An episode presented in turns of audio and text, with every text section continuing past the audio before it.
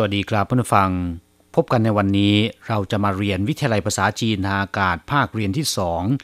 บทที่ 16 ของแบบเรียนชั้นต้น บทที่ 16วิ่นต้งกีฬาหรือว่าออกกำลังกาย ในบทนี้นะครับ เราจะมาเรียนรู้สนทนาภาษาจีนกลางที่เกี่ยวกับกีฬา และการออกกำลังกายนะครับ อย่างเช่นว่าการเล่นกีฬา หรือออกกำลังกายด้วยการวิ่งเป็นต้น初级华语绘画下册 第十六课运动一课文今天下午电视转播足球比赛，那我非看不可。你爱踢足球吗？我不爱踢足球，可是我爱看足球比赛。第十六课运动บทที่ 16 ออกกำลังกายหรือว่าเล่นกีฬา อย่างเช่น วิ่นต้งหุยก็คืองานแข่งกีฬาวิ่นต้งเหวียนก็คือนักกีฬา全国运动大会ก็คืองานแข่งขันกีฬาแห่งชาติ亚洲运动大会หรือเรียกย่อๆว่าหย่ายุ่นแปลว่ากีฬาเช่นเกมนะครับ ส่วนกีฬาโอลิมปิกนั้นเรียกว่าอ้าหลิงพีเคอร์ยุ่นต้งหุยหรือเรียกย่อๆว่าอ้ายุ่นครับผู้ฟังต่อไปมาดูประโยคสนทนาในบทนี้กันนะครับ 今天下午电视转播足球比赛บ่ายวันนี้ ทีวีถ่ายทอดการแข่งขันฟุตบอล今天ก็คือวันนี้下午แปลว่าช่วงบ่าย หรือหลังเที่ยง ถ้าก่อนเที่ยงเรียกว่าช่างอู่今天下午ก็คือบ่ายวันนี้ หรือว่าหลังเที่ยงวันนี้电视转播足球比赛电视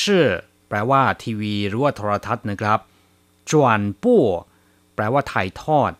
คำว่าจวนก็คือถ่ายโอนหรือว่าโยกย้าย ส่วนคำว่าป้วแปลว่า การกระจายอาจจะเป็นการกระจายเสียง การแพร่ภาพก็ได้เรียกว่าป้วจวนป้วก็คือการถ่ายทอด ซึ่งอาจจะเป็นการถ่ายทอดสด ถ่ายทอดเสียงหรือว่าถ่ายทอดทั้งภาพและเสียงก็ได้นะครับ เรียกว่าจวนป้วจูเฉียวก็คือฟุตบอล คำนี้แปลโดยตรงเลยนะครับ จากภาษาอังกฤษ จูแปลว่าเท้า เฉียวก็คือบอล จูเฉียวก็คือฟุตบอล หมายถึงลูกบอลที่เล่นโดยเท้านะครับ เรียกว่าจูเฉียว ส่วนกีฬาประเภทบอลในภาษาจีนก็มีหลายคำด้วยกัน อย่างเช่นว่า หลานเฉียว บาสเกตบอล วังเฉียว วอลเลย์บอล ปั้งเฉียว เบสบอล ปิงปังเฉียว ปิงปอง 高尔夫球กอล์ฟ羽毛球แบดมินตัน กลับเข้ามาอธิบายประโยคสนทนากันต่อนะครับจูเฉียวปีไส้แข่งบอลหรือว่าแข่งขันฟุตบอล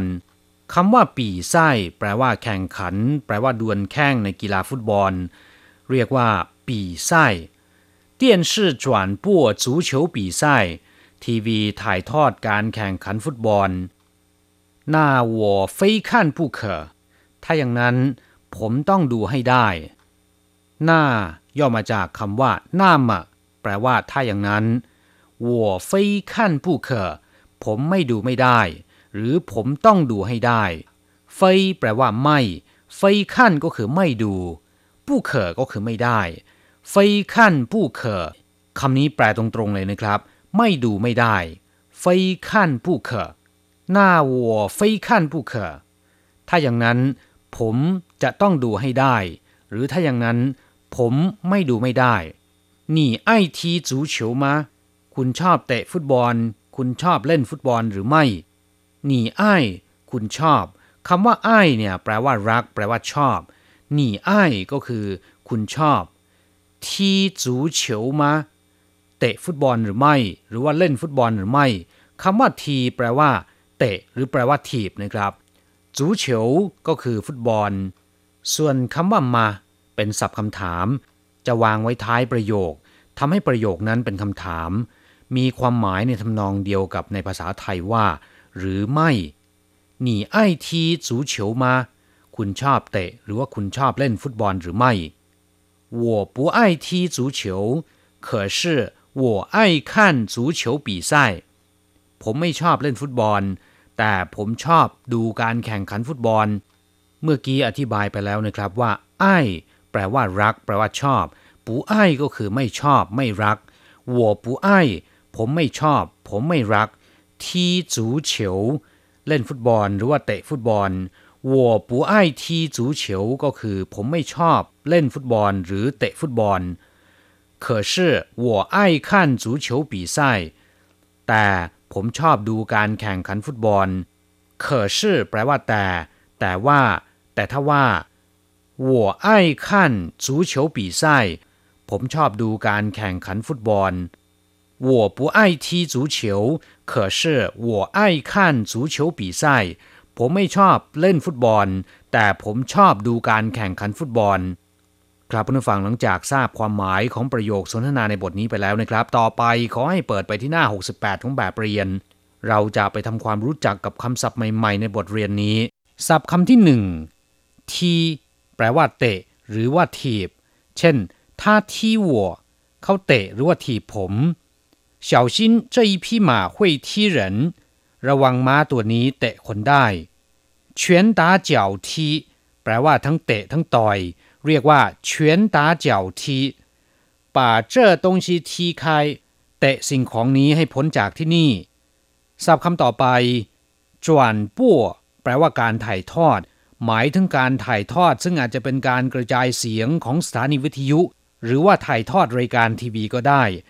จวนแปลว่าถ่าย แปลว่าโอน หรือว่าโยกย้าย ส่วนคำว่าปั้วแปลว่าการกระจายจวนปั้วก็คือการถ่ายทอด อย่างเช่น เชี่ยนฉางสือขว้างจวนปั้วแปลว่าการถ่ายทอดจากที่ใดที่หนึ่ง ไปยังสถานที่อีกแห่งหนึ่ง ซึ่งอาจจะไม่ใช่เป็นการถ่ายทอดสด เรียกว่าเชี่ยนฉางสือขว้างจวนปั้วแต่ถ้าเป็นการถ่ายทอดสด ในภาษาจีนจะเรียกว่าเชี่ยนฉางลี่จีจวนปั้วแปลว่าถ่ายทอดสดจวนปั้วเฉีนหวังเว่ยเหมียนไส้แปลว่าการถ่ายทอดการชกมวยป้องกันตำแหน่งแชมป์โลก จวนปั้วจั่นก็คือสถานีทวนสัญญาณ หรือสถานีถ่ายทอดนะครับศัพท์คำต่อไป จูเฉียว แปลว่าฟุตบอล จูก็คือเท้า เฉียวก็คือบอล หรือลูกบอล จูเฉียวคือลูกบอลที่เล่นด้วยเท้านะครับ ก็คือฟุตบอลนั่นเอง กีฬาประเภทลูกบอลในภาษาจีน จะลงท้ายด้วยคำว่าเฉียวทั้งนั้น อย่างเช่น หลานเฉียวก็คือบาสเกตบอล ปั้งเฉียวเบสบอล ปิงปังเฉียวปิงปองหวังเฉียววอลเลย์บอลไผ่เฉียวแฮนด์บอล เป็นต้น ศัพท์คำต่อไป ปีไส้แปลว่า แข่งขัน หรือว่าการแข่งขัน เฉพาะคำว่าปีคำเดียวเนี่ยแปลว่าเปรียบเทียบ หรือว่าแปลว่าวัด อย่างเช่น ปีปีขั้นเสยเกาลองเทียบดูสิว่าใครสูงกว่ากัน ปีเจ้าก็คือการเปรียบเทียบ เช่น这本书比较重 หนังสือเล่มนี้หนักกว่า这本书比较好看หนังสือเล่มนี้น่าอ่านกว่า ปีอู่ก็คือการประลองยุทธหรือประลองฝีมือกันเรียกว่า ปีอู่ส่วนคำว่าไส้ก็คือแข่งขัน อย่างเช่นว่าไส้เชอคือการแข่งรถไส้เผาแปลว่าแข่งขันวิ่งเร็ว เมื่อนำปีและไส้มารวมกันนะครับ ได้ปีไส้มีความหมายว่า การแข่งขัน อย่างเช่นเชี่ยงฉีปีไส้ การแข่งขันเล่นหมากรุก หลานเฉียวปีไส้ การแข่งขันบาสเกตบอลศัพท์คำสุดท้ายนะครับเฟยปู้เคอวลีนี้มีความหมายว่า ไม่ไม่ได้ หรือต้องนะครับ อย่างเช่นว่าเฟยชื่อปู้เคอไม่กินไม่ได้ หรือจะต้องกินให้ได้ เรียกว่าเฟยชื่อปู้เคอเฟยจั่วปู้เคอต้องทำไม่ทำไม่ได้ ครับผู้ฟังหลังจากเรียนผ่านไปแล้วขอให้นำไปหัดพูดบ่อยๆ เราจะกลับมาพบกันใหม่ในบทเรียนหน้า สวัสดีครับ